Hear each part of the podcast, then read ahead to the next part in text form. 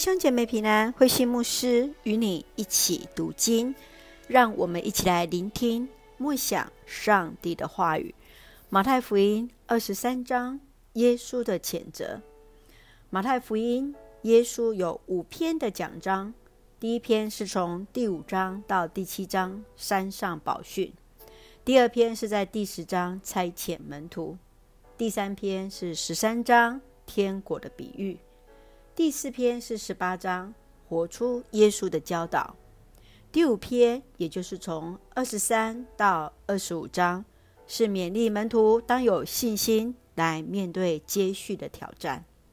在二十三章当中，耶稣谴责那经学教师和法利赛人，总是将重担给人，自己却不愿意帮助人，而预告了他们将受的刑罚。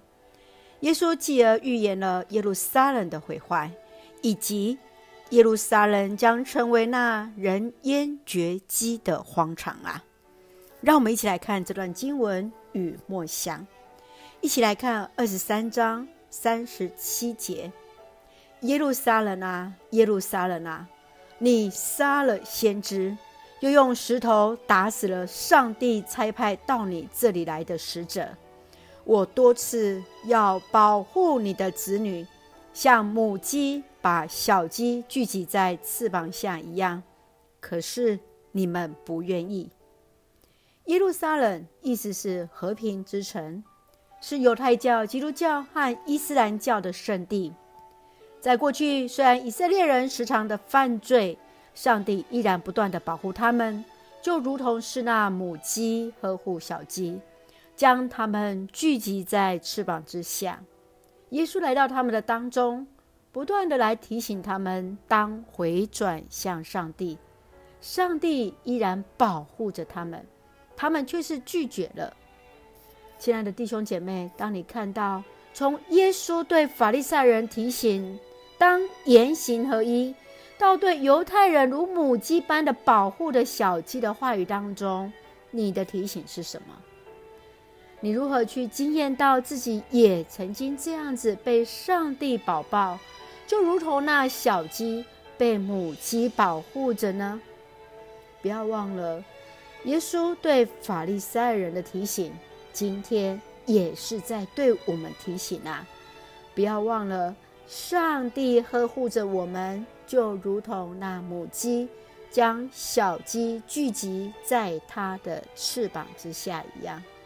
愿主恩待赐福我们，一起用二十三章第三节作为我们的金句。你们要遵行他们的教训，但是不要模仿他们的行为，因为他们只会说，不会做。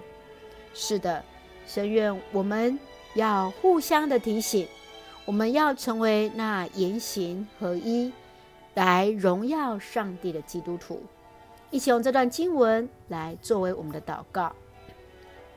亲爱的天父上帝，感谢上帝始终保守带领我们，使我们得以从上帝的话语领受恩典与力量。求主帮助我们成为那言行合一的基督徒，能善尽自己的影响力，为主做美好的见证，荣耀主名。感谢主赐福教会弟兄姐妹与家人身心灵健壮。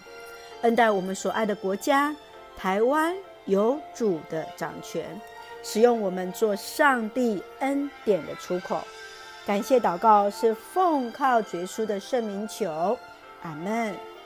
弟兄姐妹，愿上帝的平安与你同在，大家平安。